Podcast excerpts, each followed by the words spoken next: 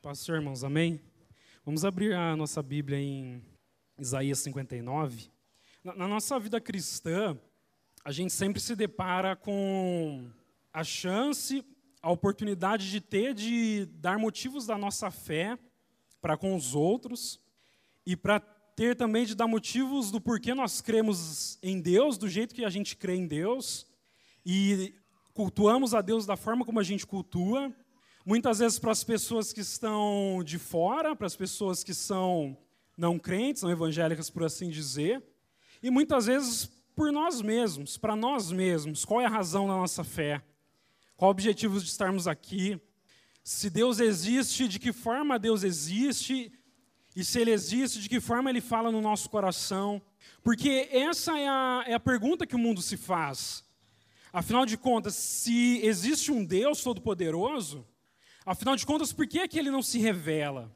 Se existe de fato um Deus, Criador dos céus e da terra, como esse livro aqui descreve que, que tal fato ocorre, aonde estão as evidências de que isso é verdade e de que a gente possa acreditar nisso?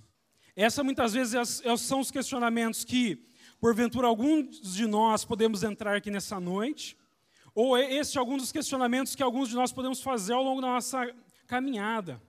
E para além disso, eu gosto, nesses tempos eu estou lendo muito sobre o Jonas, o profeta Jonas. E é engraçado porque Jonas ele é um profeta, mas que no final das contas ele discorda um pouco de como Deus faz as coisas, assim, ou como Deus escolhe fazer as coisas. E é engraçado a gente, você pode ler o livro, ele é muito rápido, descreve como você vê que existe um relacionamento entre Deus e ele, pois Deus, é, o livro começa assim, né? Vem a palavra do Senhor para o profeta Jonas. Então pressupõe de que Jonas já ouvira a Deus em algum momento e de que aquele já é o seu ofício. Mas assim que Deus pede para que ele vá falar a uma cidade para que convertam aqueles que estão lá, ele imediatamente foge dessa ordem de Deus. Para a gente descobrir no final que embora Deus, embora Jonas cresça em Deus e de fato houvesse um relacionamento, talvez ele não concorde muito com o método como Deus escolheu fazer as coisas. E às vezes o, o nosso problema, meus irmãos, está no fato de que nós queremos que Deus fale conosco ou se revele em nós, ou se revele ao mundo, da forma como nós queremos ver, da forma como nós queremos enxergar. Porque, de certa forma, às vezes eu acabo meio que concordando com Jonas, assim, afinal de contas, quais são os métodos de Deus? Porque a gente está nessa nesse jogo, né, para poder revelar Deus ao mundo, de forma que Deus usa a cada um de nós pela pregação do Evangelho, a qual Paulo se refere a esse mesmo Evangelho lá em 1 Coríntios como sendo uma mensagem louca, porque ele continua dizendo assim: olha, veja que não são muitos os instruídos ou muitos os sábios que, que acatam essa mensagem. Mas existe um motivo pelo qual Deus escolheu que fosse assim. Deus escolheu que fosse assim para que aquele que se diz sábio se torne louco, e para aquele que não tem sabedoria e se diz fraco, a este possa ser revelado os mistérios do reino de Deus. Porque conforme está escrito Isaías capítulo 59, eis que a mão do Senhor não está encolhida para que não possa salvar, nem o seu ouvido agravado para que não possa ouvir. Então Deus está disponível. Deus está com os seus olhos sobre a terra. Deus está com as suas mãos estendidas para salvar. E este nunca foi o problema. Este nunca foi o problema. O problema é, versículo 2: Mas as vossas iniquidades fazem divisão entre vocês e o vosso Deus, e os vossos pecados encobrem o seu rosto de vós, para que vos não ouça. Porque as vossas mãos estão contaminadas de sangue, e os vossos dedos de iniquidade, e os vossos lábios falam falsamente, e a vossa língua pronuncia perversidade. Ninguém há que clame pela justiça nem ninguém que compadeça e juízo pela verdade. Confiam na vaidade e andam falando mentiras. Concebem o trabalho e produzem a iniquidade. os nossos pecados têm nos afastado de Deus. E pode ser que o, clamor do mundo que busca conhecer a Deus e que busca evidências de um Deus existente vai continuar sendo ecoado enquanto eles não conseguem perceber a própria venda nos olhos. Porque pode ser que a questão não é que Deus não estenda a sua mão, mas é que as nossas vidas estão tão cheias de maldade, de pecado, que se torna impossível de vermos a Deus, se torna impossível de percebermos a Deus. E Deus, olhando para o coração do homem, entendendo que é mal, porque se não é assim, o mundo então é uma maravilha. Se não é assim, quando a gente liga a TV todos os dias no noticiário, que tipo de notícias a gente acaba vendo? Quantos abortos são feitos por dia? Quantos assassinatos, quanta maldade? E a gente consegue ver que. E, aí, por favor, não vamos colocar como eles, mas vamos colocar como nós, como nós não conseguimos sequer olhar para Deus, sequer buscá-lo. Portanto, pode ser que Deus quis se revelar e quer se revelar através da pregação do Evangelho, que é loucura para o homem, que foi ter se manifestado há dois mil anos atrás como um homem semelhante a nós, do qual nele não houve pecado, mas ele ensinou, instruiu, e o que nós fizemos em retribuição, nós o pregamos no madeiro, porque nós o invejamos, porque aquele era o Filho de Deus que veio para trazer a luz, mas, infelizmente, nós, na figura de dos mestres da lei, dos sacerdotes, das figuras religiosas, já havíamos montado o nosso culto e já havíamos preparado aquilo que a nós parecia certo. Portanto, tudo aquilo que vem de fora, e que, embora faça tantos sinais e tantos milagres que acabam, de fato, comprovando de que aquele homem, de fato, era filho de Deus, nós o rejeitamos, porque não é segundo a nossa própria imagem, não é segundo a nossa própria semelhança. Mas, meus irmãos, Deus escolheu a loucura do Evangelho para poder falar conosco, do qual Deus está falando com hoje, né, todos nós nessa noite. Porque não importa se é a primeira vez que você está aqui, ou se você também já veio muitas vezes, nós precisamos conhecer aquilo que nos é em favor. Nós precisamos conhecer aquilo que Deus fez por nós. Porque sabendo daquilo que Deus fez por nós, meus irmãos, todo o restante parece já não valer a pena ou já parece não perder mais o sentido. Vamos abrir nossas Bíblias em Romano capítulo 8 capítulo 8, versículo 13. Irmãos, a gente, fala sério, a gente está cheio de dificuldades no nosso dia a dia, né? E, e assim, às vezes nos falta algo, né? Às vezes parece que, mesmo com esse negócio de igreja e, e da fé, e às vezes a gente nos pega em um dia não tão bom, porque parece sempre que a grama do vizinho é mais verde do que a nossa, parece que tudo aquilo que, a gente, que às vezes a gente faz, por melhor que seja, não é o suficiente. Porque se a gente consegue alcançar uma coisa aqui, sempre na hora traz satisfação, mas depois aquilo parece que se torna a não fazer mais sentido. E por vezes a gente deixa que as coisas externas e, e as dificuldades que estão de fora acabem nos abalando. Porque por fora nós temos as ações humanas e nós temos os contextos que aparentemente nunca nos são favoráveis. E por dentro nos sobram temores de que como será o meu amanhã, o que vai ser da minha vida, o que eu preciso fazer, o que me falta conhecer, o que me falta acontecer para que realmente eu seja, e muitas questões que acabam abatendo o nosso coração. Mas por mais que a gente tenha esse tipo de sentimento, por mais que a gente tenha esse tipo de vontade, esta não é a realidade. A realidade é que existe um Deus todo-poderoso, Criador dos céus e da terra, que escolheu se manifestar não da forma como você gostaria que o fizesse, para provar finalmente para os outros que zombam de nós porque seguimos a Deus, ou para provar finalmente para todo mundo de que no final das contas nós, os crentes, é que tínhamos razão. Não é dessa forma, um dia isso acontecerá, mas não por enquanto. Mas até lá, O que Deus escolheu fazer é testificar em meu e no seu coração de que nós somos filhos de Deus e de que nós temos acesso às promessas e que nós temos acesso aos dons e que nós temos acessos àquilo que o Espírito Santo faz do que o homem não pode fazer, que revela o mais íntimo do coração do homem, sendo capaz de que qualquer homem que se adentrar dentro deste lugar, por mais fragilizado que ele seja, ou, ou seja, já pensou nisso que loucura? Como é que Deus Todo-Poderoso, Onipresente, Onipotente, escolheu habitar em um lugar como este, por exemplo? Porque poderia ser isso aqui um templo magnífico de, de todos os tipos de pedras preciosas que a gente poderia conseguir levantar com os nossos próprios recursos.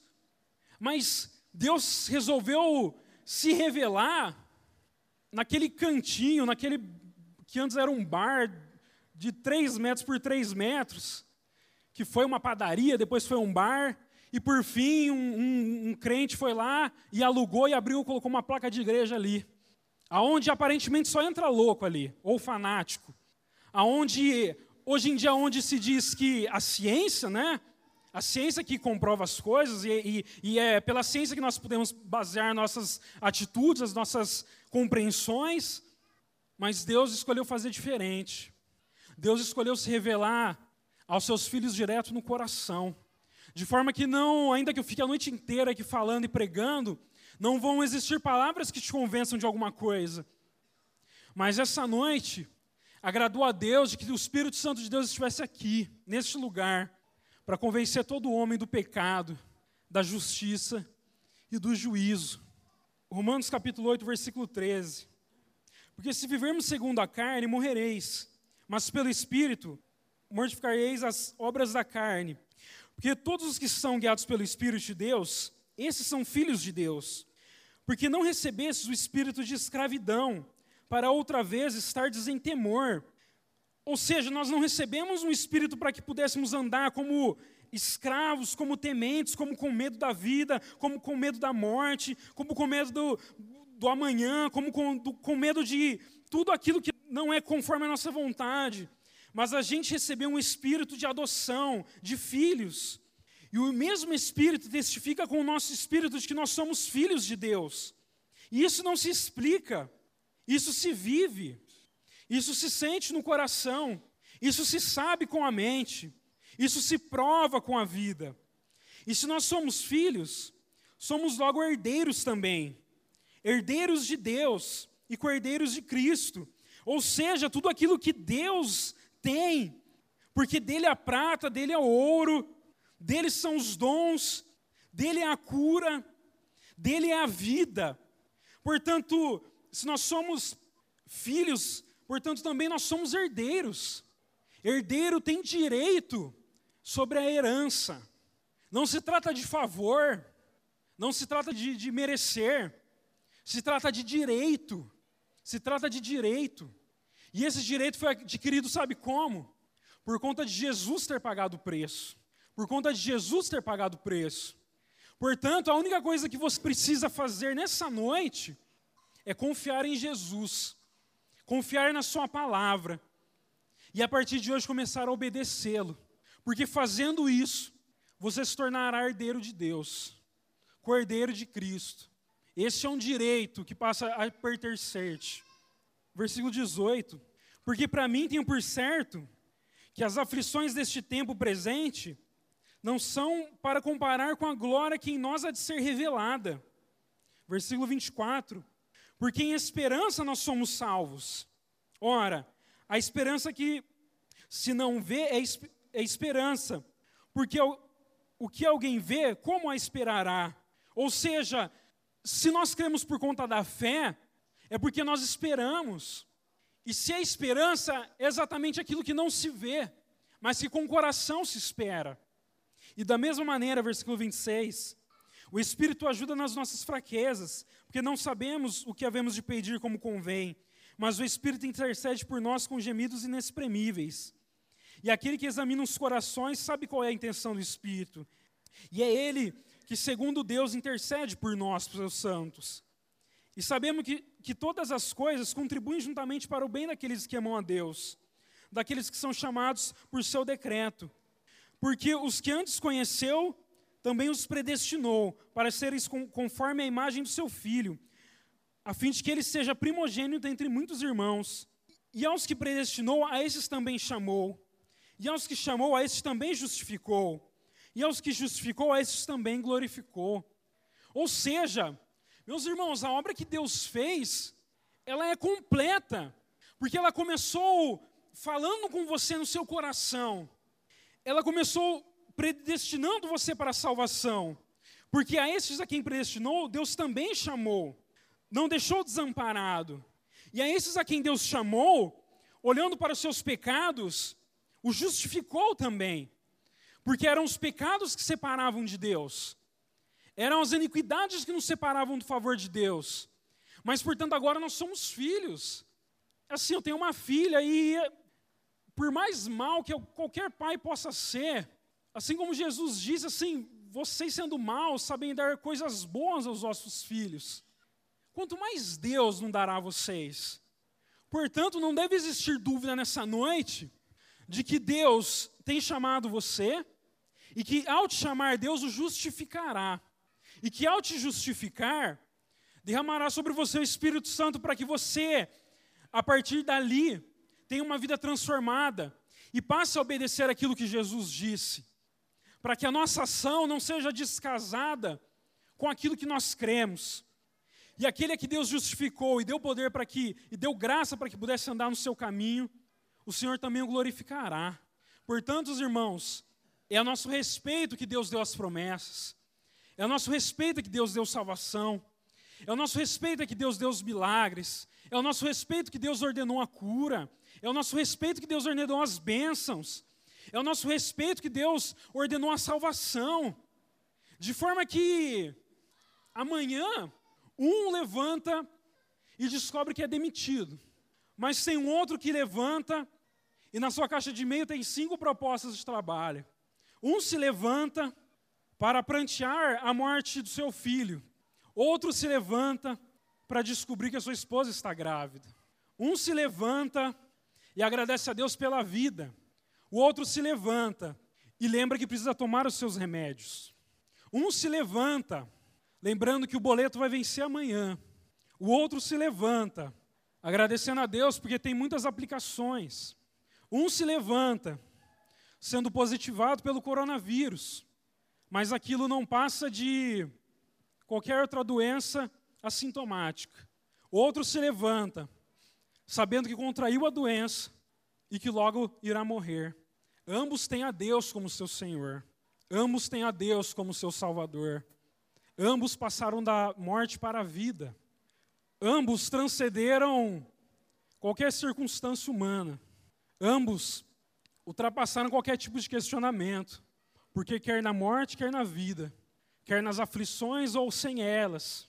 Quem nos poderá separar do amor de Deus que está em Cristo? Porque no último dia o Senhor irá ressuscitar a todos nós, dos quais também honrará cada um, enxugando dos olhos toda lágrima, e dando a cada um seu galardão, segundo aquilo que fez em vida, para que reine com Cristo. Porque Deus fez do seu povo uma nação de reis e sacerdotes. Amém? A mão do Senhor não está encolhida para que não possa salvar, nem surdo o seu ouvido para que não possa ouvir. Mas os vossos pecados fazem separação entre vós e o vosso Deus. Quem nos separará do amor de Deus? Foi o texto que o irmão Felipe encerrou. E ele começou com esse. Então nós estava ali sentado e o meu neto interagindo com a mensagem. Meu neto estava interagindo com a mensagem. Ele estava tá, tá, tá tudo anotado ali, ó. Eu também anotei. Está tudo anotado aqui o que o irmão Felipe falou. O que nos separa de Deus não são as circunstâncias. As circunstâncias não podem nos separar de Deus. Também não é o sofrimento que nos separa de Deus. Porque ainda que o sofrimento ele nos leve à morte, a morte também não nos separa de Deus. Mas o que nos separa de Deus? É o pecado. O pecado te separa de Deus. Cuidado com o pecado. Cuidado com o pecado, porque ele te separa de Deus. Nem circunstância, nem sofrimento, nem mesmo a morte pode te separar de Deus. Mas o pecado te separa de Deus. Então, cuidado com o pecado, se arrependa do pecado. Entregue a tua vida a Jesus Cristo. Ele pode te salvar. Ele quer te salvar. Ele deu sua vida para perdoar os teus pecados.